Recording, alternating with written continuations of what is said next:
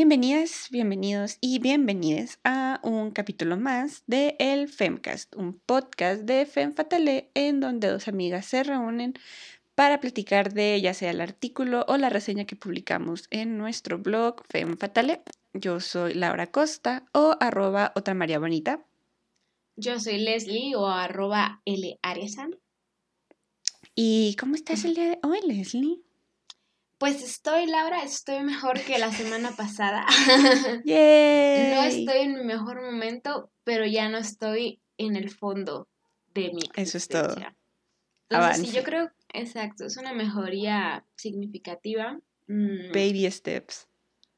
Ajá, ya no querer como renunciar a todo y huir a las montañas todos los días.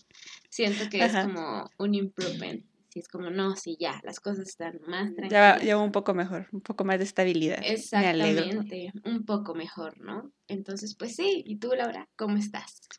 Yo estoy bien, todo tranquilo. Eh, ya se acabó un poco las lluvias que nos habían hecho tan felices recientemente en Chihuahua. ¿O no? Pero pues al menos refrescó un, poco, entonces ahorita no nos estamos muriendo tanto de, calor. Ajá. Es un poco sobrevivible como debe de ser vivir en el desierto, ¿no? es horrible, pero bueno, ni modo, nada lo que puede se mantiene. Por el momento es quedarme hidratada, estar cerca del abanico y en cuanto bajamos de los 20 grados, aprovechar para ponerme suéter aunque sean 10 segundos. Oh my god. Fantasear un poco con recordar cómo se siente el frío. Al menos si lo piensas bien, el año se ha pasado de que súper rápido, entonces ya estamos neta que sí. What the fuck. Entonces ya en un momento vamos a estar de que con frío y así. Y yo insisto que yo no he vivido el verano en esta ciudad de México. Hoy se puso ligeramente soleado y luego cayó una tormenta gigantesca. Entonces. ¿Y qué es esto? ¿El sol? No. Exacto. Pero pues ahora ya es como perfecto para esta vibe tipo crepúsculo, ¿no? A la cual quiero mantenerme. Qué chido. es hermoso. Tendré que ir a visitarte en algún momento. Por favor. ya pronto se logrará. Por favor, ya con que estemos vacunadas. Se logrará. Ya sería una gran ganancia. No, pues ya falta poco, ¿no? Espero. No lo sé. Esperamos, se supone. Se supone. Gobierno del Estado, por favor si nos estás escuchando. Sí, aparte, obviamente, vacúnense, esto no es publicidad antivacunas, vacúnense, si quieren, pues, pero lo mejor es Si quieren y pueden y todo. Pero han estado saliendo como que mil cosas sobre las vacunas, ¿no? Que la de Johnson y Johnson te puede, tiene probabilidad, que igual vi que no era como tan significativa, como que sí fue un poco de ligero amarillismo, pero también un poco de vericidad científica te puede generar un síndrome, que la de Pfizer te hace que te crezcan las boobies, entonces es como toda una larga lista de misterios sobre qué te pasa con la vacuna. Pero mira, pues mi filosofía es... que me vacunen. Ajá, la alternativa es COVID y pues um, no sé si quiera arriesgarme. ¿COVID más grave? Entonces como no lo sé. Este, Exactamente. ¿Sabes? No sé cómo me daría COVID a mí, no sé si sería como asintomático, si sería tranqui o si me llevaría como al hospital. Entonces mejor digo, no, todo bien. O no, Laura, te congelaste. Fallas técnicas. mm, ups. Pero ya estamos de regreso. ¿Y qué estábamos? Ah, estábamos hablando de las cosas que te puede pasar con la vacuna, según esto, y que aún así pues, vacunarnos, ¿no? Exactamente. Yo lo que había visto que me llamó la atención es que al parecer es como más efectivo si combinas tipos de vacuna. Ajá, o sea, por ejemplo, igual, esto no está como que 100% comprobado, pero que por si te pones la primera dosis de, no sé, Pfizer y luego la segunda dosis de la Sinovac, es como que más eficiente, pero quién sabe. Igual ustedes solo sigan las indicaciones de sus cuerpos de salud y no experimenten con su cuerpo. Es Ah, es como, bueno, pues a vacunarte, pues ya, ya. Será responsabilidad de otros, ¿no? Exactamente. Pero sí, eso estamos discutiendo, Laura. Antes de una situación de fuerza mayor. Que esperemos no se vuelva a repetir en lo que terminamos de grabar. Mm, por dos, pero quién sabe, la vida está llena de sorpresas. Chan, chan, chan. Pero, bueno, el día de hoy toca, me toca a mí como que dirigir el capítulo y vamos a hablar uh. del artículo más reciente que está publicado en nuestro blog y que la verdad estoy emocionada por este tema, que son las mujeres en el universo cinematográfico de Ghibli. Yay. que siento que antes de empezar el, esta discusión, este podcast, es necesario hacer un pequeño disclaimer de que si bien FEM es un espacio para celebrar el trabajo de autoras en la historia y de mujeres creadoras, creo que también puede ser un espacio tanto de debate, de crítica y de análisis de productos de entretenimiento, en donde se explora la psique femenina en toda su complejidad, es por ello que hoy sí voy a doblar un poco nuestras reglas, porque YOLO es nuestro blog, nuestro podcast y podemos hacer lo que queramos. Y dedicar el capítulo del día de hoy a hablar de Estudio Ghibli, que ha retratado y explorado personajes femeninos de una manera que opino yo ha sido muy vanguardista desde los ochentas, pero que cabe destacar que estas producciones son en su mayoría escritas y dirigidas por hombres, en específico la mente de Hayao Miyazaki y su compañero Takahata. Eh, pero creo que de todas maneras este es, esta es una buena razón, incluso para así quererlas, pues ponerlas sobre la mesa de debate y que sean sujetas a análisis. No sé qué opines tú, Leslie. Súper jalo. Y pues sí, al final creo que, pues justo estoy segura de que es lo que vamos a discutir a continuación. Pero pues el rol de los personajes femeninos en estas películas sí suele ser mucho más complejo, profundo que otras temas, ¿no? Otras películas. Otras, producciones. Entonces, pues sí, creo que es un tema que vale la pena discutirse, ¿no? Entonces, sin más preámbulo, podemos continuar con mi fangirleo sobre los personajes de esas historias. Pero antes, quiero saber, Lely, ¿qué películas de Ghibli has visto tú? Uf, he visto como tres o cuatro. He visto, obvio, la de Chihiro, la de Al castillo este, ¿cómo se llama? El castillo que se mueve. El castillo vagabundo. Hice una reseña, Al castillo vagabundo. Ajá, por cierto, hay una reseña del libro, texto original. Este, también vi la de, ¿cuál otra vi? he visto como tres o cuatro. ¿No Ay, la de las luciérnagas. No, no he visto Mononoke. La de las luciérnagas también es de Ghibli, ¿no? Sí, Sosat, pero sí. Vi esa y creo que ya. Se me hace que vi otra, pero no me acuerdo de ella ahorita. Pero sí, todas me gustaron. Ok, ok. Ah, pues yo sí voy a confesar mi fanatismo por, por Ghibli. Hace unos años me dije, voy a ver todas las películas. Eh, porque pues, me gusta mucho. Creo que la primera que vi fue la del viaje de Chiro, me traumó de chiquita, y ya después la volví a ver de grande. Sí, yo también la vi. Fue de, que, ¿qué es esto? Y pues ya fue de que vamos, que vamos a seguir viendo qué más hay. Sí hay unas que me gustan muchísimo más que otras, hay algunas tres que sí puedo decir que nada más vi una vez y no me interesa mucho volver a verlo, como por ejemplo La, la tumba de las luciérnagas, porque para mí esa película no existe. Ya. Lo más la vi. Nunca ajá, esa película nunca pasó porque me destruyó muy fuertemente mi corazoncito. No.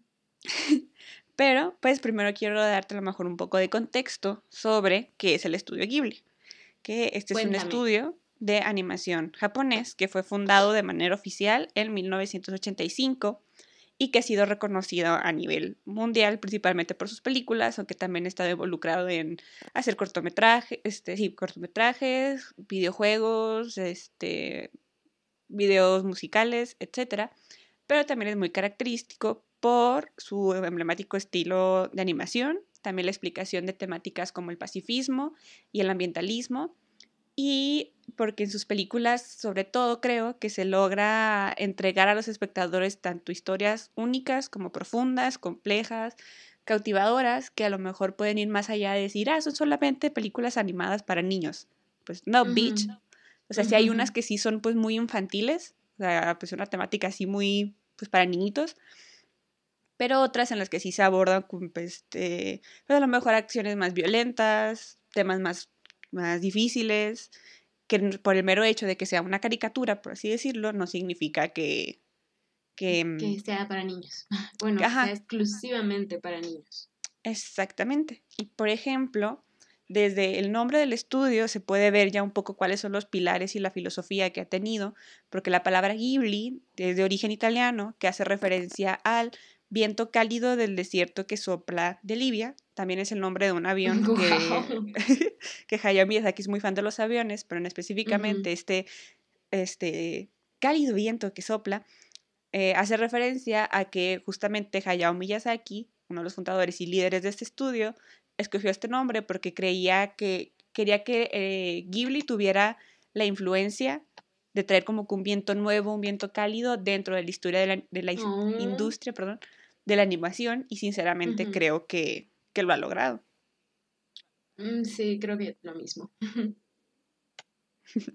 Y pues, como he mencionado, algunas de las temáticas que son reconocidas dentro de las películas Ghibli son tanto la protección del medio ambiente, un claro mensaje ante este, en contra de la guerra, etcétera, pero también un gran tema de interés, que es el que vamos a profundizar el día de hoy, es en la manera en que nos plasman a personajes femeninos, y, pero que no solo son de que, ah, la doceña en peligro, o como que lo típico que hemos visto. El interés romántico. El interés romántico y punto. O sea, hemos visto, las hemos visto de protagonistas, de villanas, son mujeres complejas, son mujeres fuertes, pero a la vez también pueden ser mujeres sensibles, que están en crecimiento, que están aprendiendo, etc. Eh, pues la variedad de las mujeres que existe es justamente pues, bastante amplia y la manera en que lo quiero dividir en el capítulo del día de hoy es cómo, se, cómo logran retratar diferentes etapas de la vida de la mujer. y todas estas aportándolo desde diferentes eh, aspectos de la personalidad, pero que también pueden seguir, que, siento que cualquier persona puede llegar a, identificarse, si no es con una, es con otra. Entonces, con el fin de este artículo, bueno, del artículo que escribí, que esperaba que no fuera tan largo, pero sí fue un poco largo a final mm. de cuentas, eh, me enfocaré en cómo las películas retratan estas etapas de la vida. Las dividí en infancia, la primera, la segunda que es adolescencia o pues este proceso de maduración, eh, la edad adulta, también quiero hablar un poco de las antagonistas y finalmente de las madres que están presentes en todas las películas. Entonces, eh, aquí quiero también mencionar que estoy, voy a tomar como todas las películas de Ghibli, solamente una que, bueno, dos que no, una porque va a salir hasta el próximo año y la otra que salió el año pasado, pero que es la única que no he visto. Y es porque esa sí es animada en 3D y tengo miedo de verla y que no me guste, entonces todavía no la he visto. Mm, sí, creo que sí la había anunciada, pero no, no la he visto. Y es que pues mucho, para mí mucho de lo emblemático de Ghibli pues es su animación en 2D, entonces y aparte esta fue una película que dirigió el hijo de Hayao Miyazaki, que tampoco soy tan fan mm. de las películas o del trabajo que ella ha hecho, entonces por eso tengo esas dudas. Pero también cabe destacar que voy a incluir la película de Náusica, que teóricamente no es de Ghibli, pero sí es de Ghibli porque se salió en 1982 y oficialmente el estudio se hizo en 1985, pero pues mm, también es producto de... Básicamente es una película de Ghibli. Mismos autores y directores y escritores. Exactamente. Y dentro de esta lista, pues estoy recopilando 23 películas y en esas 23 películas, exacto, se puede ver claramente una mayoría en las películas en donde la protagonista es exclusivamente mujer, que yo contabilicé que son 16 de estas 23 películas. Es un milagro. en segundo puesto, por así decirlo, son este, personajes, películas que sí tienen protagonistas masculinos, pero que sí están acompañados de igual manera de personajes femeninos complejos. Importante. Exactamente, que son cuatro películas de 23. Y en tercer lugar están los que yo considero que tanto mujeres como, como hombres comparten el mismo peso de protagonismo, que son nada más dos películas. Y al final hay únicamente una que sí se centra básicamente en, casi su totalidad en una perspectiva masculina que se llama Pompoco. Pompoco. Ah, no sé cuál es. Que, pero en defensa de Ghibli es una película que trata más bien de mapaches mágicos, así que no son exactamente hombres. Oh. Sí, bueno, ya, se salvaron. Entonces, eh, está bien, está bien. Y también cabe destacar que eso lo vi en internet, no hice exactamente este análisis, pero al parecer la gran mayoría de las películas pasan la prueba Bechdel, que justamente también tenemos un artículo que es esta regla, si no la conocen. primeros. Sí. ¿Cómo? Y que fue de los primeros, dije. que fue de los primeros artículos. Sí, cierto. pues es, esta regla de que en cualquier película debe haber mínimo dos mujeres que tengan un nombre, que tengan una conversación entre ellas y que esa conversación no tenga que ver con un hombre. Con un hombre. que se escucha fácil. Real. Pero, oh sorpresa, no es tan fácil verlo en películas. Oh, no. Y según yo, la única película de Ghibli que no cumple esta regla es justamente también la película de Pompoco de los mapaches, porque nuevamente estamos hablando de mapaches. Bueno, ok, está bien.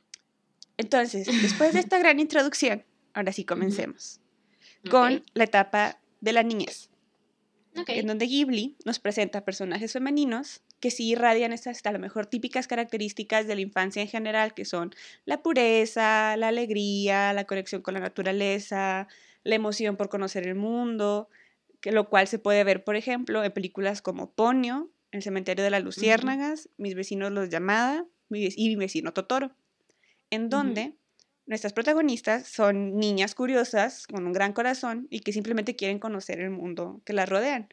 Y son niñas que por una parte sí, les, sí se les permite libremente pues, ser simplemente eso, niñas, pero que al, otro lado también se les presentan retos con los que tienen que aprender a enfrentarse con el fin de poder crecer, cada una a su manera muy independiente, ya sea por medio de la rebeldía, por medio de la comprensión, por medio de la curiosidad.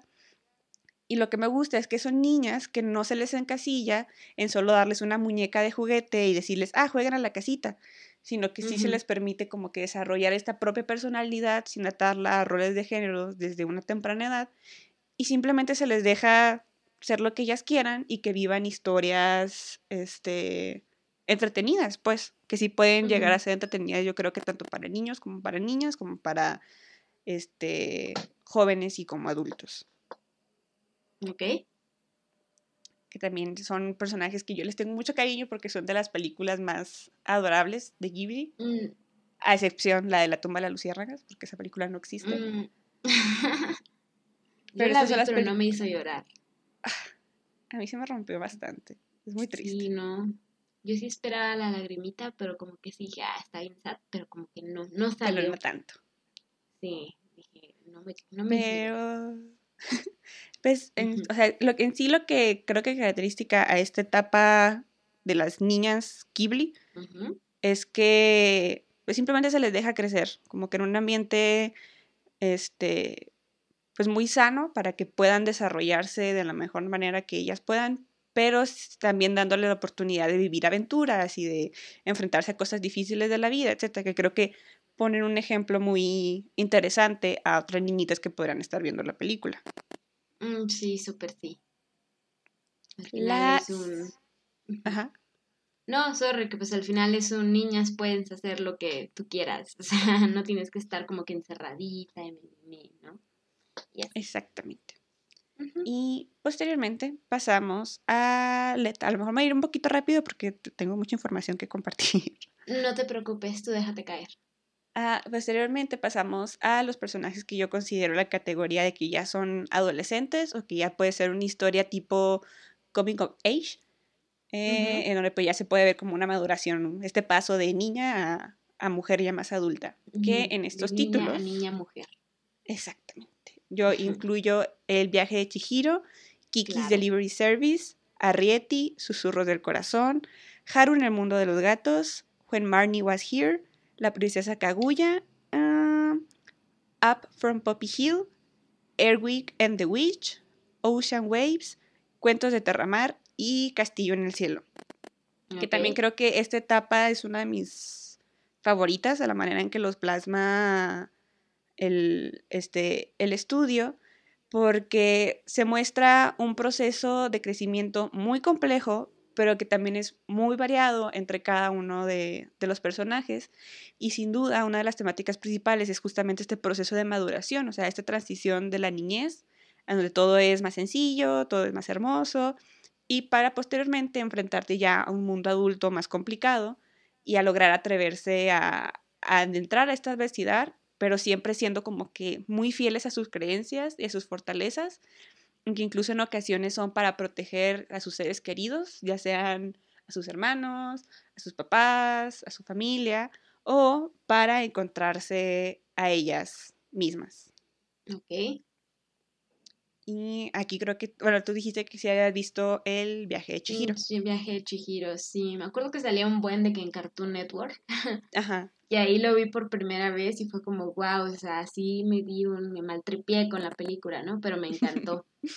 Entonces como que en su momento sí fue una película que me acuerdo que me impactó un buen, pero ya muchos años después vi que aparentemente Miyazaki había dicho que se trataba como sobre la trata de, mujeres, algo así. Mm, entonces no sé... Si hay una teoría de que la casa de baño es como que esta representación de un burdel, pero Ghibli creo que sí ha dado un comunicado de que descartando esto. No estoy tan segura. De que no, no es cierto.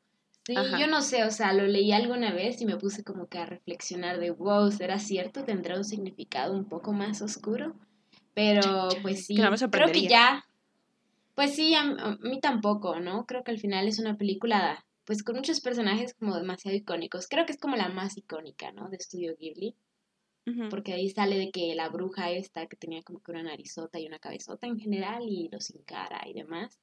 No sé, como que siento que lograron su cometido de plasmarse en mi mente de infante y que esa imagen perdurará hasta mi edad adulta.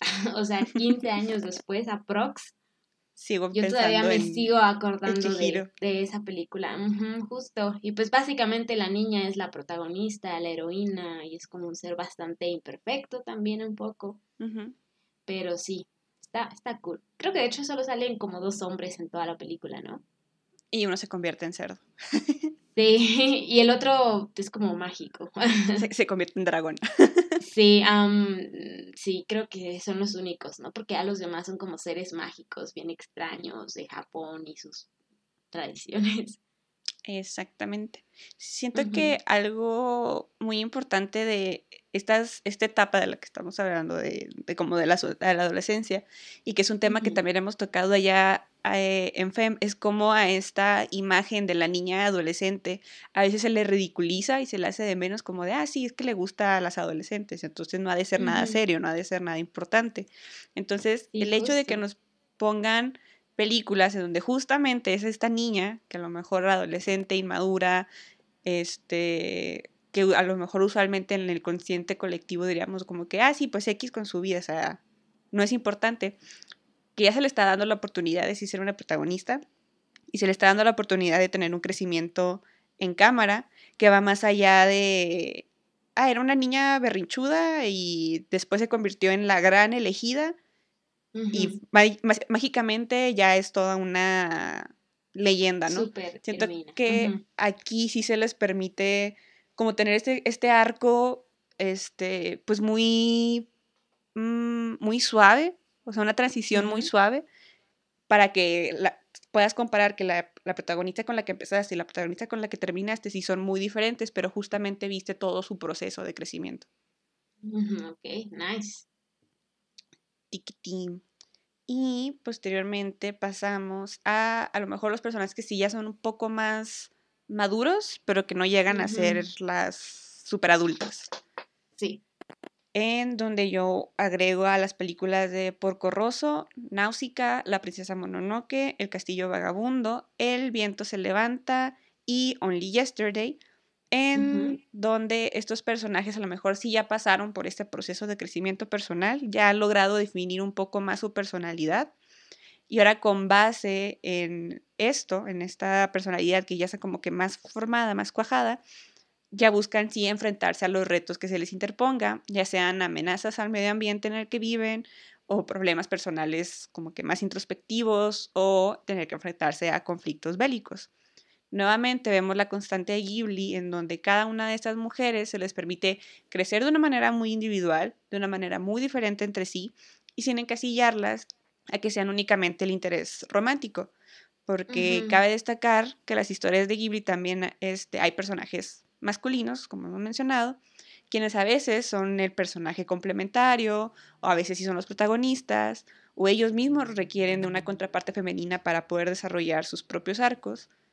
Pero sin embargo, eh, el estudio eh, y Miyazaki, que lo ha mencionado, esos personajes femeninos no son salvadores de las mujeres. Pueden ser sus amigos, pueden ser sus compañeros, pero son personajes iguales con las mismas posibilidades tanto de crecimiento como de desarrollo.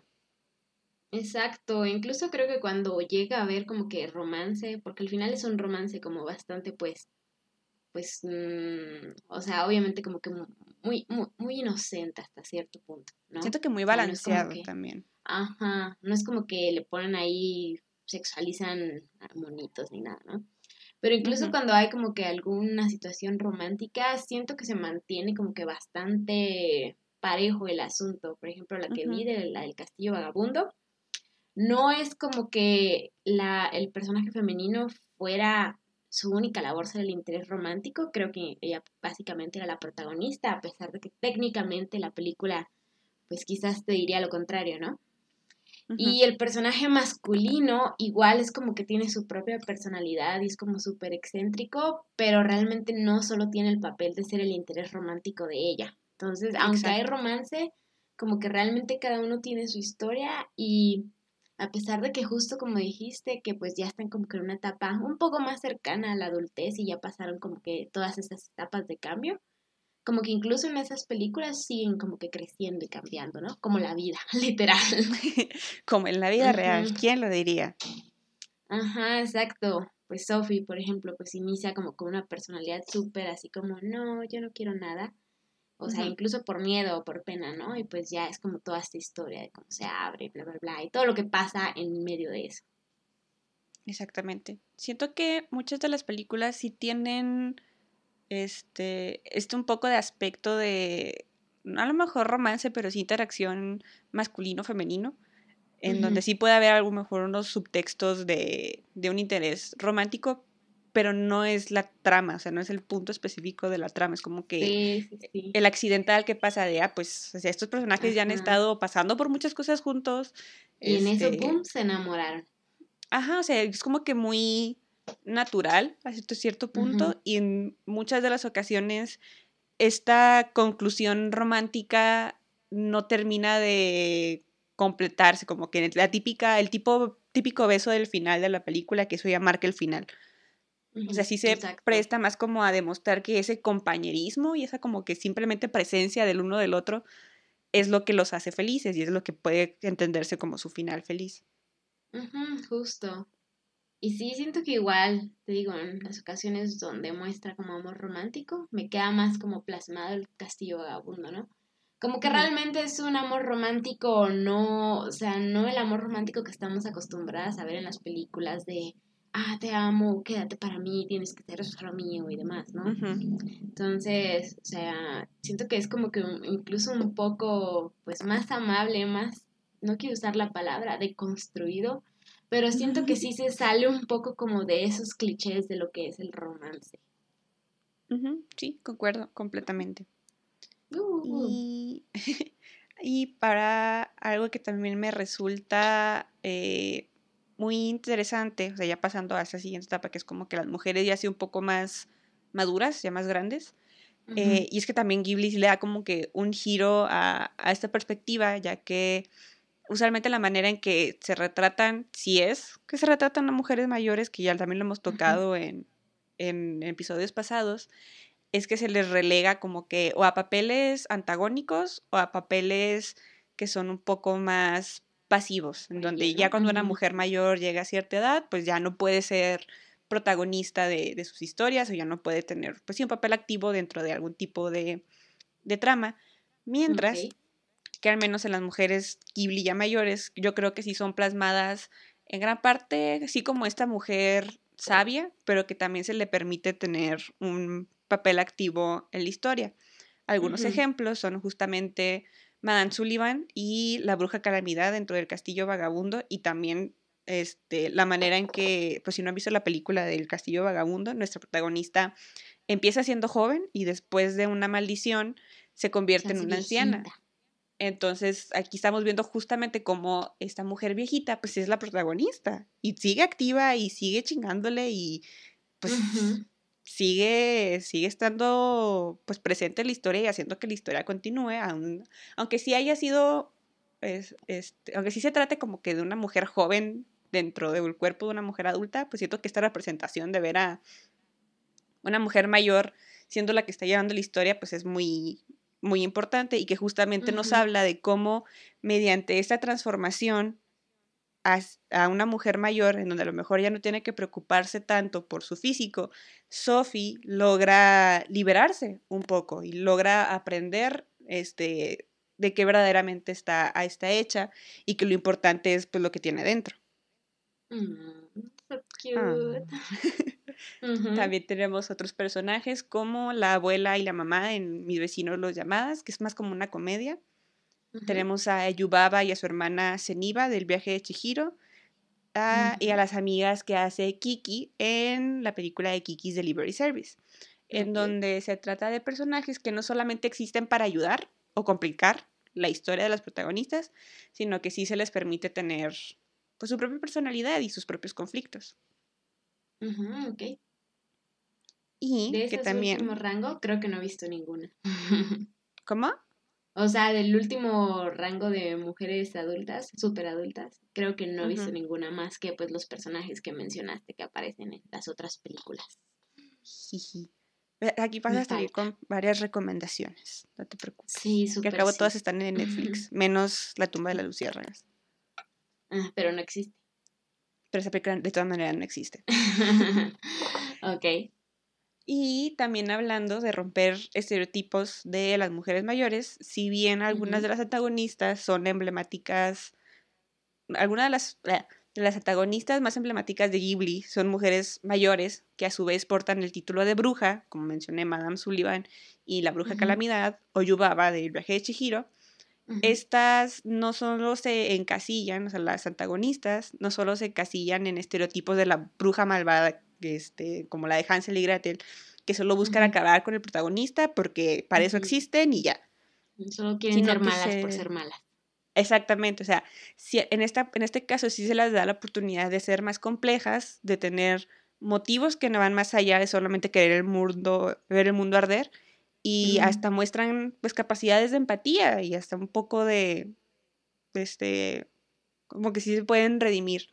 En el lado de las villanas, no solo está reservado para mujeres mayores, por ejemplo, está una de mis villanas favoritas de toda la historia, no solamente en Ghibli, pero de toda la historia, que es Lady Ebochi, de la princesa Mononoke, que es una mujer que no se sabe a lo mejor mucho sobre su pasado, pero es justamente la antagonista en contra de la princesa Mononoke, que la princesa Mononoke está buscando cuidar el bosque en donde vive, y Lady Ebochi es la la matriarca de esta nueva ciudad que se llama Irontown, en donde pues justamente están explotando recursos naturales para pues poder sobrevivir, ¿no? Pero el hecho es que Lady Ebochi también tiene como esta responsabilidad sobre sus hombros, pues de cargar con el desarrollo de Irontown y todos sus habitantes, que dentro de sus habitantes hay incluso mujeres que ella sacó de prostíbulos para que pudieran trabajar, dentro de, pues que tuvieran un trabajo digno, y también tienen oh, trabajando a leprosos que pues usualmente pues no podrían trabajar. Entonces ellos mismos dicen, de, o sea, Lady Ebochi nos ha dado la oportunidad de poder ganarnos una vida y de poder pues existir en una, en una sociedad. Wow, está bien densa esa película. Esa es como de las que tengo en mi lista de, de verla. Esa es la de Kiki. esa Pero... también es una de mis favoritas y porque justamente, o sea, tienes esta villana, entre comillas, que es la fuerza directa que está en contra de nuestro protagonista, pero te das cuenta que ella tiene sus motivos y es como de, pues, güey, o sea, pues la entiendo. Sigue siendo una clara representación de como los procesos de industrialización y pues, capitalismo, ¿no? ambientalismo, etcétera, pero es como de sí, pero pues está todo este lado gris dentro de la película que sí nos hace querer explorar y empatizar un poco con, con la supuesta villana. Sí, y es muy inteligente, o sea, poner ese tipo de... Porque al final no, son, no son personajes blanco y negro, ¿no? y no está haciendo, incluso una película infantil, entre paréntesis, no está haciendo una crítica como muy simplista de este conflicto del ambiente contra la economía, ¿no? O sea, ya el simple hecho de incluir como que esta villana que también hace que su población tenga como que crecimiento económico y de su bienestar de vida a través de la industrialización y la destrucción del ambiente, está muy denso como para te deja un debate una película muy, muy, denso. Sí, súper sí. Wow, creo que es de las que voy a ver saliendo de aquí, literal. Y también algo que me llama la atención de, la, de estas villanas es que también usualmente son figuras matriarcales que a lo mejor no son tan comunes de ver, como por ejemplo Lady Ebochi en La Princesa Mononoke, o Ayubaba, que es la dirigente de todo un negocio súper exitoso de una casa de baño, o también los ejemplos de Madame Sullivan, que pues es la mera mera del gobierno que pues está reclutando a, a Howl y pues también es todo ese conflicto de que pues ella es la cara de los que se están enfrentando en la guerra, etcétera, etcétera. justo, wow. y ya finalmente, mi última categoría, que son las mamás de Ghibli, que también hemos hablado en, en, FEM sobre la maternidad, en específicamente en el artículo de Madre solo hay miles, eh, en donde pues exploramos esta idea de que pues hay más de un tipo de maternidad, ¿no? Entonces que a veces tiene mucho que ver con la manera en que nos plasman a esta madre este, abnegada completamente y como cualquier mujer que se desvíe de este camino es una aberración a la sociedad, ¿no? Y también en uno de los colectivos como que más frescos que tenemos, pues es la típica princesa Disney, que casi casi parece un requisito no tener mamá para poder ser una princesa Disney. Sí, sí, sí. Este, como dale el toque eh, trágico a eso, dale a su mamá. Que no tenga una figura materna. O que la figura materna sea malvada, como todas las madrastras malvadas de Disney. Claro. Cuando, por ejemplo, en Ghibli siento que esto no pasa, ya que este, inicialmente varias de las historias, las madres son personajes importantes o alguna otra figura materna, están presentes y forma una parte importante del sistema de apoyo del personaje principal. Pero no solo eso, sino que también se les permite también tener su propio carácter y su propio crecimiento y una influencia importante con respecto tanto a la historia como al protagonista. Uno de mis ejemplos favoritos, también mi mamá favorita de la historia del cine, es la mamá de Sosuke en Ponyo, que es este, o sea, Ponyo es como una reimaginación de la sirenita. Entonces Sosuke vendría siendo como que el príncipe y Ponyo es la, este, princesa pescado que quiere convertirse en humana, ¿no? Ok. Entonces, a mí la que me llama mucho la atención es la mamá de Sosuke, quien no solo se la rifa criando a un hijo casi casi por su cuenta, porque el papá este, trabaja como que en un barco, entonces casi nunca está. Este, pero también como es muy consciente de la responsabilidad que ella tiene dentro de la comunidad en la que habita, con las personas con las que está en contacto con su trabajo, este, o sea, es una mujer que no duda en hacer cualquier cosa por su hijo, ya sea manejar durante un huracán para que lleguen sanos y salvos a casa, pero que también tiene muy, muy presente la responsabilidad que tiene con su comunidad y con esta niña pescado random de la que su hijo se acaba de hacer amigo. O sea, es como de, ok, o sea, no te conozco, no sé dónde rayos saliste, pero sé que te tengo que proteger en este momento porque estamos en medio de un casi casi huracán déjame te hago un poco de ramen y te voy a hacer un tecito y quédate aquí, aquí con mi hijo que confío que lo he cuidado, lo he criado bien para que también esté aprendiendo de esta casa, mientras yo voy y ayudo a las personas del asilo en donde trabajo en medio de este huracán. Wow. Explico, o sea, es una rifada, la neta. Yo cuando sea grande quiero ser como la mamá de Suzuki. Quieres ser la mamá de Suzuki, ok. Wow, no sabía que era una versión de la sirenita. Y es mucho mejor. Como que se veía muy cute es muy cute, es muy adorable, porque pues son, pues, pues, son niñitos, o sea, eh, todo este aspecto este, romántico, eh, pues así está ahí medio presente, pero nuevamente no es lo central de la historia. Y son de esas películas que simplemente te dejan como que el corazón apapachadito. Es muy hermoso. Y aparte está muy bien, muy bien animado. O sea, los, la imagen es muy bonita. Ok, ok. Tengo que ver mil películas viendo de esto.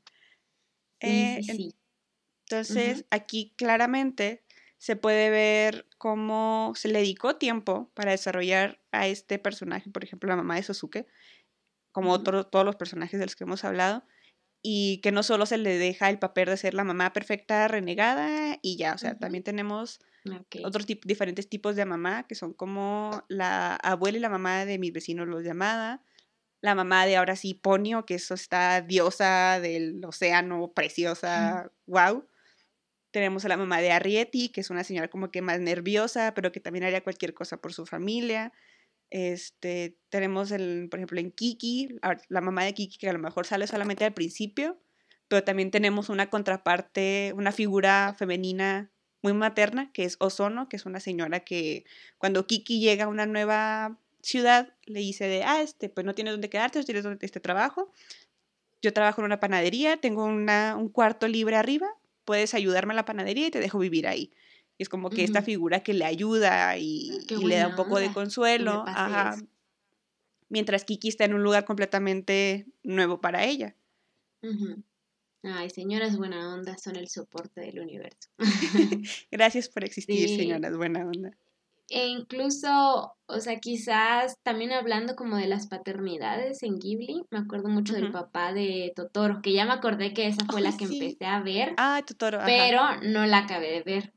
Porque al oh, final, según yo recuerdo, eh, las niñas no tienen una mamá, ¿no? No recuerdo qué le pasó o si murió o, algo Sí, pero está en un hospital. O sea, está lejos. Ah, ok. Ok, está lejos.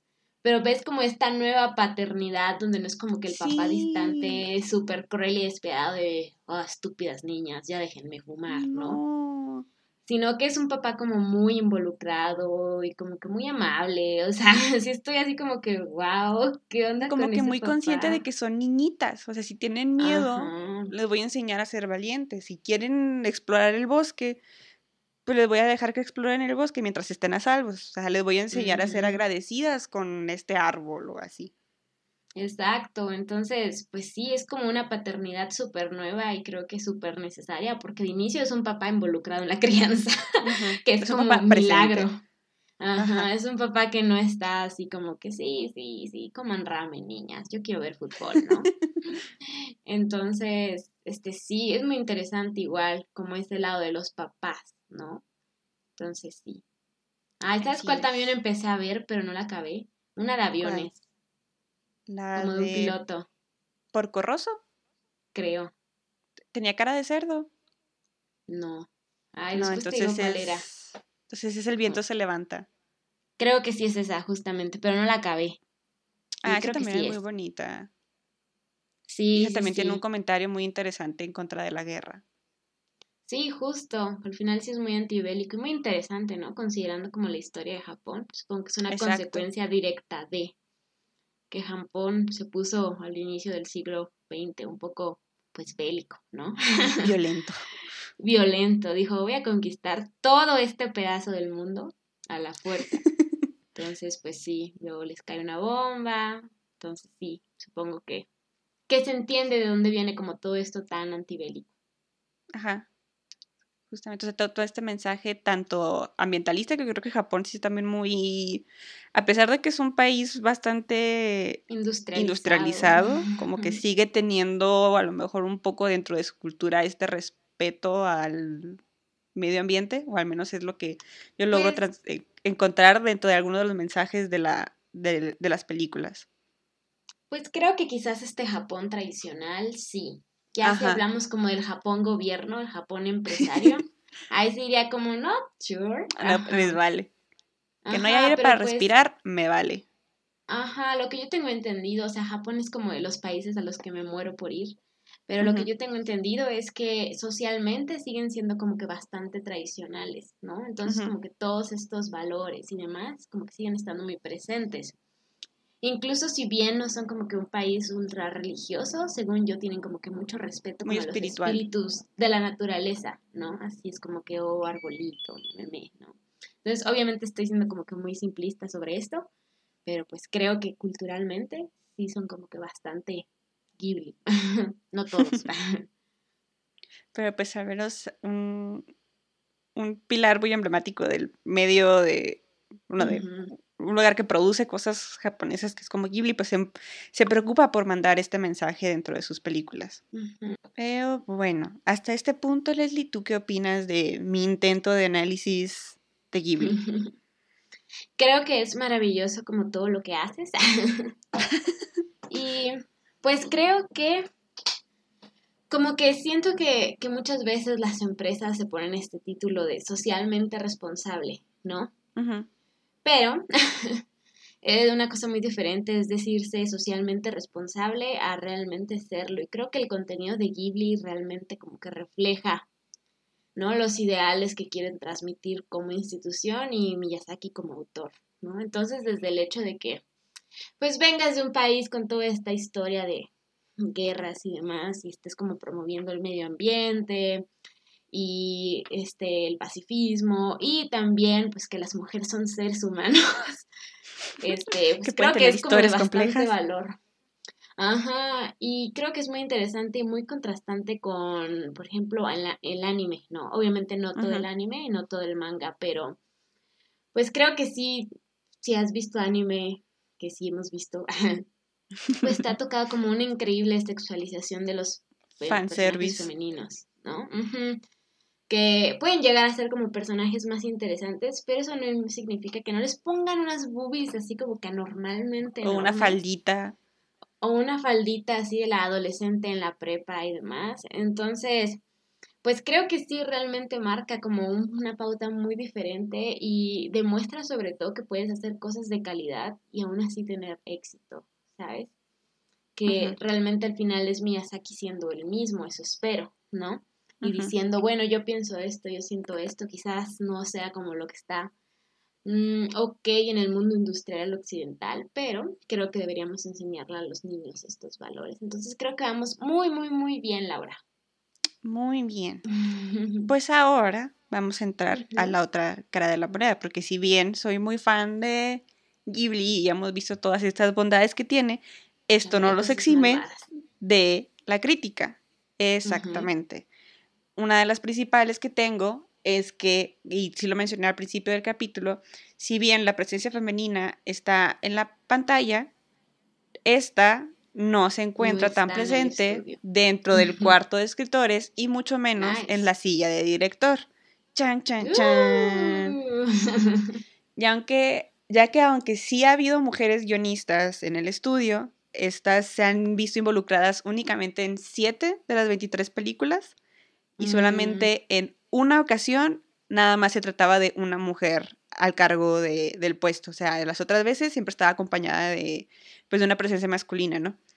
Que la película de Haru en el Reino de los Gatos, que fue este, escrita por Reiko Yoshida.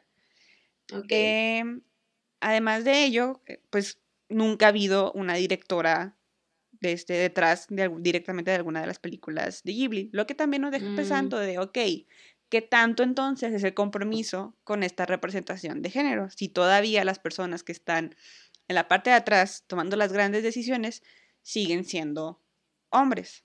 Aunque dichos hombres sí hayan mostrado una muy buena capacidad de hacer su trabajo y de contar historias complejas, también se le debería de dar la misma oportunidad a mujeres de poder contar con sus propias palabras dichas historias. Sí, y creo que básicamente mi idea de empresa socialmente responsable acaba de morir con ese dato, ¿no? Pero, este, pues al final, o sea, obviamente no es justificante, pero me imagino que en Japón igual hay una desigualdad enorme entre hombres directores, guionistas, escritores, mm, este, dibujantes, animadores y mujeres que se dedican a eso, ¿no? Porque también Japón, pues puede ser, llega a ser una sociedad bastante machista. Bastante machista. Ajá, ¿no? Entonces, este, pues creo que ahí sí, sí les faltaría un poco de meter la cuota, ¿no? De, ok, no hay tantas mujeres, pero yo me comprometo a meter tantas mujeres en mis producciones. Exactamente. Otro aspecto que puede ser sujeto a crítica, ahora sí ya pues dentro de la parte de la producción y de las historias mismas que se están contando, es la heteronormatividad que sí está presente dentro oh, de todas las películas de Ghibli. Por ejemplo, Timothy uh, Isles recalca en su ensayo llamado Female Voices and Male Words el hecho de que Ghibli opte por este esto sí es un poco más crítica como de género, no tanto la heteronormatividad, que sí vamos a hablar al respecto. Pero lo que dice este señor Timothy es que el hecho de que Ghibli opte por mostrar mujeres como estos personajes que se encuentran más como que conectados con la naturaleza, como por ejemplo mi vecino Totoro, Nausicaa y la princesa Mononoke, eh, podría hacer que se encuentren más como que enajenadas con respecto a la naturaleza humana y aspectos como que más sociales, porque sí están como que muy metidas dentro de esta, uh, naturaleza, uh, árboles y así. Y Carol McCormack explica que esta creencia de la relación entre la mujer y la naturaleza se basa en la falacia de que por el mero hecho de que porque las mujeres somos quienes procreamos, eh, contamos con esta conexión mística, con, eh, pues sí, con, el ambiente, como con la espiritualidad, dando a interpretar que el, si tiene un papel más pasivo a contraparte del el masculino, que a lo mejor sí puede tener una naturaleza como que más creativa y más inventiva. Inventiva, perdón. Madre naturaleza, ¿no? Exactamente. En este punto puedo ver el punto de vista de estos este, dos autores, pero no concuerdo en que sea un aspecto exclusivamente de las mujeres Ghibli. Aquí sí estoy dando un poco el beneficio de la duda, porque, por ejemplo, esos dos personajes que se mencionan, que sí tienen una conexión muy intensa con la naturaleza, que son Náusica y la princesa Mononoke, justamente las fuerzas antagónicas que están presentes en estas películas son también mujeres. ¿Me explico? Entonces, este, pues se, tiene justamente esta crítica de esta presencia que se puede hacer, este, de que, oh, si las mujeres nada más se preocupan por el medio ambiente, pero estamos viendo villanas que también están como que sí más en búsqueda de un crecimiento más personal, más social, más industrial, etcétera. Entonces ahí es como que mm, pongo un poco, les doy un poco el beneficio de la duda. Duda también para ti. O sea, estos personajes antagónicos en estas películas, ¿consideras que están como masculinizados? Y estoy haciendo paréntesis. O sea, mm. que tienen como que características masculinas, como bélicas o algo así. No sé. Sí, o sea, por ejemplo, en primera instancia, y siento que sí es un punto que se hace, que se recalca bastante, por ejemplo, en Lady Ebochi, es que justamente usa ropa de hombre, como que no era tan común el tipo de vestimenta que mm. usaba en mujeres y que sí usaba como que un tipo de hombre. También, por ejemplo, la que está presente en Náusica, pues te puesta una armadura, en parte porque más adelante en la película te das cuenta que no tiene brazos ni piernas, pero sí te presenta un aspecto como que más butch al respecto pero siguen manteniendo, sí, como que rasgos femeninos, este, cabello largo, por ejemplo, Lady Ebochi sí se nota que se preocupa mucho a lo mejor por su, por, por su cabello, por su maquillaje, o sea, como que sí, sí tienen estos aspectos masculinos, pero también sí tienen estos toques femeninos. Pero incluso también la propia princesa Mononoke, pues es una guerrera o algo así, ¿no? Ajá, o sea, tiene la ah, cara pintada y sí, sí, es, es bien intensa también. Ok. Pues sí, o sea, está como que bien compleja esa, esa crítica para como determinar si en todas las películas, solo en algunas. Creo que al final hay muchas interpretaciones, ¿no? Beneficio de la duda, como dijiste tú, literal. Beneficio de la duda. Justamente dentro de estas muchas interpretaciones existe la crítica de que se le presenta en muchos de los casos a estas mujeres, a estas protagonistas o personajes femeninos, realizando actividades domésticas, como son la limpieza o el cuidado de, la casa, que se podría leer como el estar perpetuando que únicamente la mujer se puede dedicar a este tipo de, de tareas. Tenemos, por ejemplo, a Sophie limpiando el castillo de Howl. Todo el cochinero de este hombre. Tenemos a Sasuki y Mei de mi vecino Totoro limpiando la casa, a Kiki también haciendo como que la limpieza, eh, cosas así. Te digo, podría leerse como que se está reforzando esta carga de labores domésticas únicamente en el papel de la mujer. Que también en lo personal, o sea, sí puedo entender esta crítica, pero pero a lo mejor también ya estoy siendo muy eh, permisible con Ghibli, es que estos casos, o sea, son, son, constantes por el mero hecho de que la cantidad de personajes es mujeres. ¿Me, explico? O sea, como que un poco tanto de casualidad. O sea, si tienes muchas mujeres, pues vas a verlas haciendo diferentes tipos de cosas. Así, si bien se les ve este, limpiando o cuidando de una casa, también se le puede ver haciendo otro tipo de tareas en general, como por ejemplo se les puede ver construyendo, siendo ingenieras, piloteando aviones, siendo piratas, siendo dirigentes de un negocio, luchando en el bosque, trabajando de acero, portando armas, o sea, siento que no es exclusivo de las mujeres, sino es porque si es a tener una gran variedad de personajes femeninos, pues las vas a, estar, las vas a tener haciendo una gran variedad de actividades diferentes. Sí, quizás, o sea, también creo que muchas de las películas de Studio Ghibli, pues sí empezó en 1985. Pues también en ese entonces sí que tú digas feminismo woke de construcción masculina, además y la mayor parte de los guionistas y directores eran hombres, pues quizás como que lo asumieron, ¿no? Como que fue muy en automático el, sí, mujeres limpiando, ¿no? Y o sea, lo que yo como que... en la sociedad. Exacto, y al final es justo que esta parte de la sociedad japonesa, siendo muy tradicional, pues es como esta arma de doble filo, ¿no? De, ok, sí, pero pues al final hay tradiciones que se tienen que seguir, ¿no? De alguna forma. Entonces igual y, y pues es algo también tuvo que ver ahí. simplemente pues están retratando también lo que es su, su realidad, pero pues también se les da toda esta variedad de otras actividades que pueden hacer las mujeres.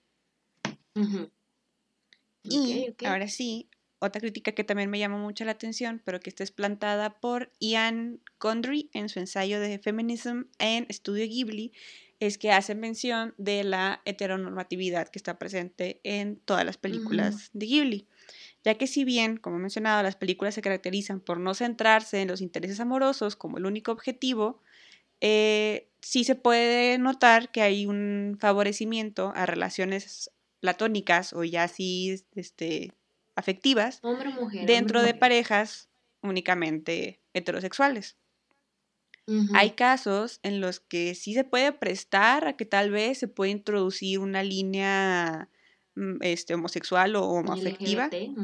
O LGBT, ajá, como por ejemplo es en el caso de Náusica, en donde hay un momento en el que salva a Náusica salva a otra chava y a lo mejor ahí pudo haber este, sembrado la semilla de algo que pudo haber pasado, ¿no? Tenemos también el ejemplo de Ocean Waves, que en lo personal es, no es de mis favoritas, principalmente por la, este, el interés amoroso, o sea, la, morra que está ahí en la película, pero que si lo lees de una manera diferente puede tratarse también de una, de una historia muy coming of age, de una relación de amistad entre dos hombres que pudo a lo mejor en algún punto haberse prestado para hacer algo más, pero pum, al final es como que ¡tum! hetero en tu cara. Ok.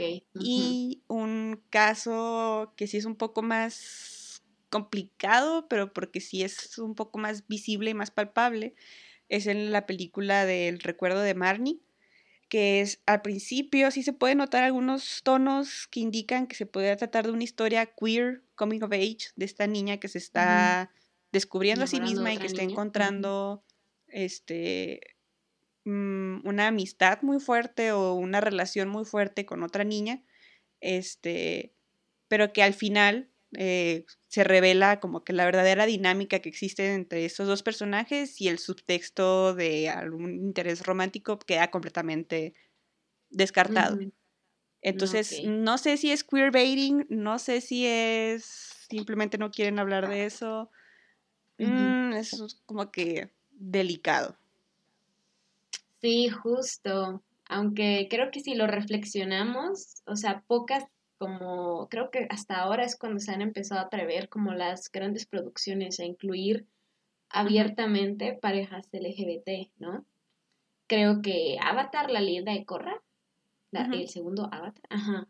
Creo que ese fue como de los primeros que yo recuerdo que sí, claramente dijeron como si esta morra y esta otra morra, sí, sí son pareja, ¿no? Y pues, o sea, he estado viendo un poco sobre esta película nueva de Disney que se llama Luca. No la he visto, pero que al parecer es ah, como igual. ¿Sí? ¿Y si son pareja o no? Mm, sí, es que, o sea, por ejemplo, en ese tipo de casos, siento que es muy importante también decir, o sea, ¿qué necesidad hay de meter una relación romántica entre personajes que son niños? De inicio, ¿no? Está como... De inicio, pero a la vez hay otras películas como, no sé si viste la de Mi primer beso, que también es así como que viejita. Eh, sí sé cuál es, y pero no, nunca la he visto. En donde, igual es niño, niña, ¿no? Ajá, o sea, no, no, o sea, es, un, es niña, niño, y pues simplemente son niños, ¿no? Es como que, ¿y por qué ahí sí se le puede meter una historia romántica aunque sean niños? Porque nada más cuando sí es LGBT, ahí es como de, oh no, respeten las infancias. Pues sí, pues también considerar que mm. pues hay niños que desde chiquito dices, ¿sabes qué? A mí me gustan los niños, pues todo bien. Y está bien. Exacto, pues entonces es como que un tema un poco delicado, no sé, complicado, creo que sí está. Porque pues personalmente, o sea, creo que quizás como censurarlo sería como reforzar esta idea de que es algo malo cuando no lo es. Entonces como que normalizarlo así como, ah, sí, le gusta a ese niño, es como, pues que quizás más niños que en su momento estaban como que, o sea, digan como, ah, no pasa nada si a mí me gustan los niños y soy niño, o si pues no, me siento niño, o si mi, mi, mi, ¿no? Pues sí, pero pues, no sé, o sea, al final pues supongo que fue un, tema como que realmente pues no quisieron meter o no sé qué más, pero pues creo que igual hay como que mil factores desde la recepción que pudieron haber tenido en la sociedad japonesa, incluso internacional, en 1990 poniendo a Sophie siendo lesbiana con, no sé, otra personaje femenino. O sea, o, incluso como su propio, como, no, de esto no hablemos, ¿no? Entonces sí, es como que, chale, ¿qué onda? Ajá, complicado, pero siento que, o sea, si bien desde los ochentas Ghibli se ha arriesgado a, o sea, ya el mero hecho de poner este, mujeres de protagonistas, siento que es un riesgo. Y como decir, verse de, uh, esta casa de estudio eh, muy progre porque habla de este, temáticas feministas, etc. Este, a lo mejor sí puede ser un poco sorpresivo que todavía hasta la fecha no hayan introducido ese tipo de narrativas. Justo, porque pues, o sea, en 1980, 1990 dices, ah, ok, digo, no es como que yay, pero entiendes un poco el contexto, pero si ya 2021, 2020 y siguen sin ser como que incluyentes, pues está como que si es como, mm, te seguimos observando, pues, Y al final tampoco es como que sea un tema tan ultra recontra tabú en Japón ya. O sea, creo que quizás, no en el anime y en el manga, ¿sabes? Creo que socialmente ya no sé cómo, cómo esté el asunto, pero al menos hay como que mil animes de temática yao y yuri y cosas así. Si alguien de Japón nos está pues escuchando, por favor, explíquenos. Por favor, aclárenos, corríjanos corríjanos, este, exacto. Pero pues sí, o sea, al final nos va a tocar ir a Japón, Laura, a hacer investigación. Ese es el resumen, ajá. Solamente hay una forma de, llegar a esta conclusión. Ajá, o sea, todos si depositan cinco pesos, pues en un ratito, digamos. justo. Y o sea, en lo personal, siento que a lo mejor estas críticas, o sea, sí son válidas, pero también a lo mejor ya es querer encontrar el hilo negro del asunto y sí como que también dejar de lado pues toda la labor positiva que sí ha hecho, que ya hemos mencionado, que pues toda esta representación, buen storytelling, buen desarrollo de personajes, pero que de la misma manera, este, pues el estudio no debería de estar excelto de cualquier tipo de, de crítica o de ponerle un pedestal de que no, nadie puede quejarse, nadie puede criticarle nada. O sea, creo que pues, sí, sigue pues siendo una conversación sana, necesaria.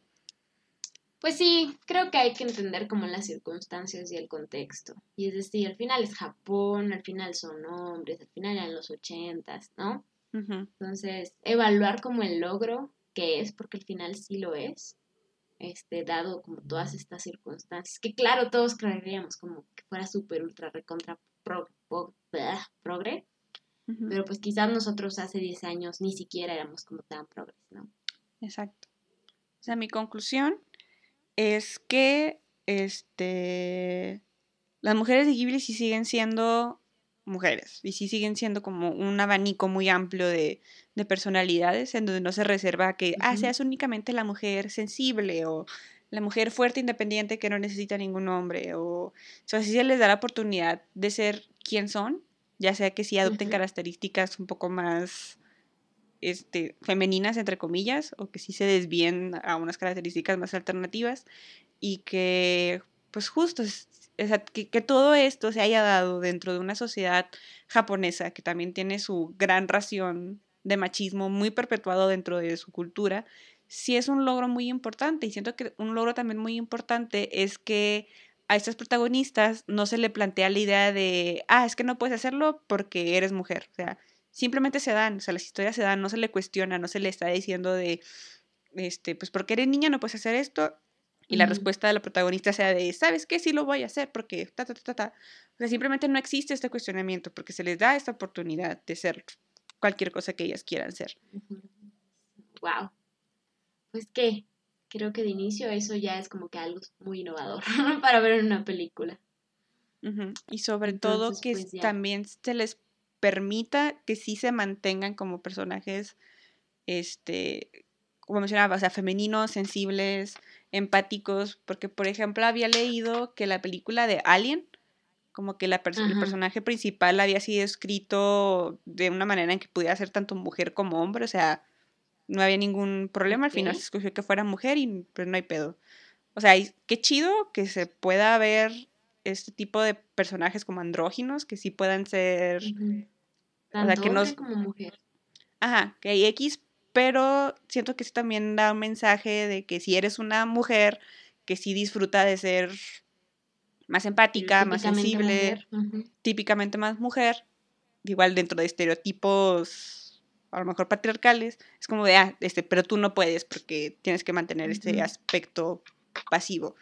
Y en este caso no, o sea, pues hay una gran, gran, gran variedad de, de, mujeres, de tipo de personajes, y que justamente ayudan a que pues te puedas identificar fácilmente con cualquiera de ellas, ya sea que seas grande, que seas pequeña, etc. Oh, so cute. Sí, al final es como pues de la mujer que quiera ser, ¿no? Exacto. Mm, so cute. Sí, y esa es mi conclusión de mi análisis de las películas de Ghibli. Gracias por venir a mi TED Talk. Tengo que ver la de Mononoke urgentemente. Sí, por favor. Sí, siento que te va a gustar.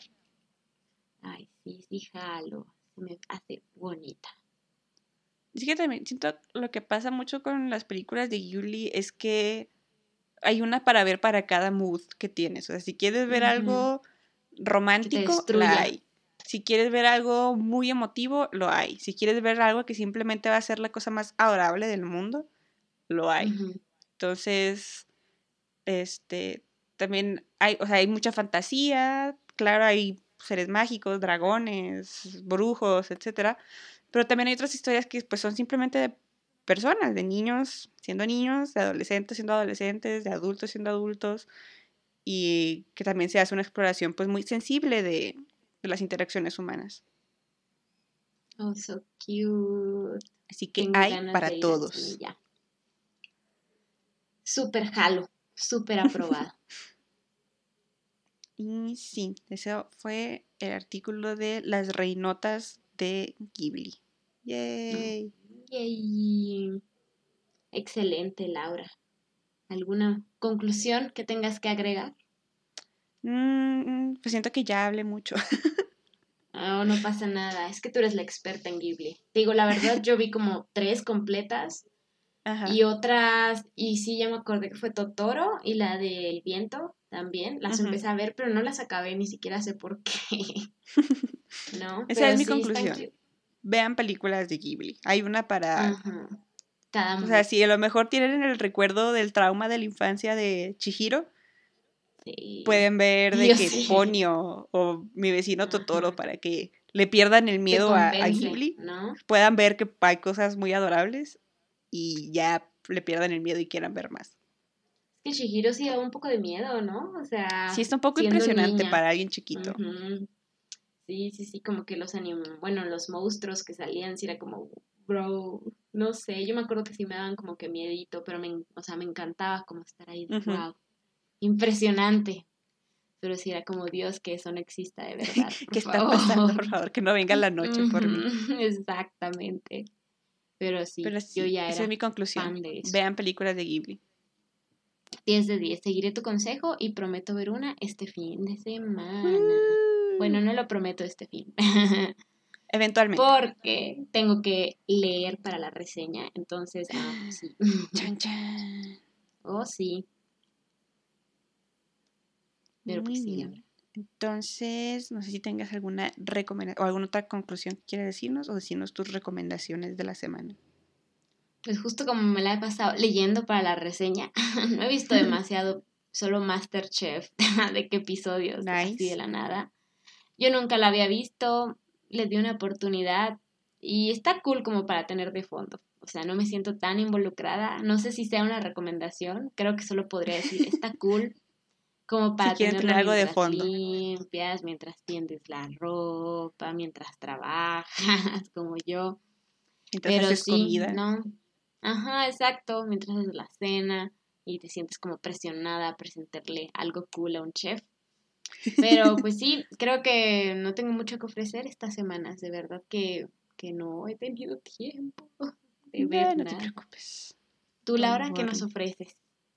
Yo, como acaba de llegar HBO Max a México, ah, sí. logré que mi novio me prestara su, cuenta, jiji. Y me puse a ver la serie de Big Little Lies. Mm, donde sale Reese Witherspoon, Nicole Kidman, Meryl Streep. Como que tienen muy buen cast, la verdad. y la historia está muy entretenida. Es decir, son, son estos como proyectos de. Creo que es la productora de Reese Witherspoon, en donde están agarrando como que libros escritos por mujeres y luego ya los producen en pantalla chica o pantalla grande. Como debe ser. Entonces, como de, yay, o sea, la productora ejecutiva es Reese Witherspoon, el texto original es de una mujer, son historias de mujeres contando grandes, pequeñas mentiras, es como que drama con un muy buen cast y capítulos muy, que se pasan muy rápido. Esa es mi recomendación. Nice. Chale, yo no sabía ni siquiera que tenían como que una serie juntas. es que está, está muy guau. Sí, sí, armaron muy buen este conjunto de actrices de bastante buen renombre, ajá. Pues sí, algo. Justo, como se dice? Dijiste Big Little Lies y me quedé como Pretty Little Liars. No sé por qué las confundí, dije, ¿qué? Yo me confundía con la de Little Fires Everywhere, pero esa es de Amazon. es que me confundo porque también sale Reese Witherspoon, entonces como de, ¿what? Andaba muy activa. Estás en todas partes, tranquila, amiga. Déjale algo a las demás. broma, ¿ok? Sigan produciendo cosas de mujeres. cayó mi sí, esa, esa, sí la recomiendo. Está, digo, es puro drama. Drama de señoras, mamás. Está muy, Pero sí está muy entretenida. Ay, sí, es que a veces termino medio sad y digo, ay, no quiero ver drama, quiero ver algo que me haga sentir mejor. Y por eso pongo Masterchef y veo comida y así. No pasa nada, no pasa nada. Sí, sí, sí, pero ya me pondré al corriente, ya veré cosas otra vez. Confiamos en tu curación de contenido cuando llegue. Espero, Dios, por favor, pronto. Y pues sí, si quieres decir nuestras redes sociales. Por supuesto que sí. Nos pueden encontrar, me trabé, encontrar en Instagram como fata.le, tiene doble E, todo tiene doble E. En Twitter estamos como eh, fata-le. Y pueden leer este bello artículo de Laura en nuestro blog que es fenfatale con doble Y pues sí, también nos pueden buscar en Facebook. en Facebook. Y pueden patrocinar nuestro viaje a Japón para analizar la cultura japonesa en el link que van a crear. Todavía no hay de esas cosas. Háganlo for, Pero, for science. Ajá, si algún amable millonario escucha esto y no sabe en qué gastar su dinero y quiere como que no le cobren impuestos, pues puede hacer una simple donación. Unos 5 millones, un millón de dólares es suficiente Le sobra. Exacto, le sobra. Laura y yo, o sea, boletos. Le sacaremos provecho, lo prometemos. Prometemos que hasta nos va a sobrar.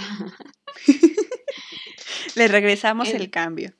Exacto, entonces, amable millonario que estás escuchando esto, pues ya sabes, mándanos un mensaje, mándanos un DM. Nuestro DM está abierto. Te mandamos nuestra cuenta de banco. y ya. Va que va. Y va, pues eso fue todo por el día de hoy. Eso fue Totoro. ¡Eh! Qué mejor forma de cerrar el capítulo. Me estoy convirtiendo en un papá. ¿Qué hago? Ayuda. de todas maneras, aquí te aceptamos. Ok. No, ya no voy a poder ser aceptada si me hago papá. Pero sí, con ese hermoso chistorete. Nos despechistorete. Sí, te estás convirtiendo en papá. No, ya basta. Tengo que recuperar mi juventud. Pero bueno, nos despedimos por el día de hoy. Muchas gracias por escucharnos y nos vemos en la próxima. 拜。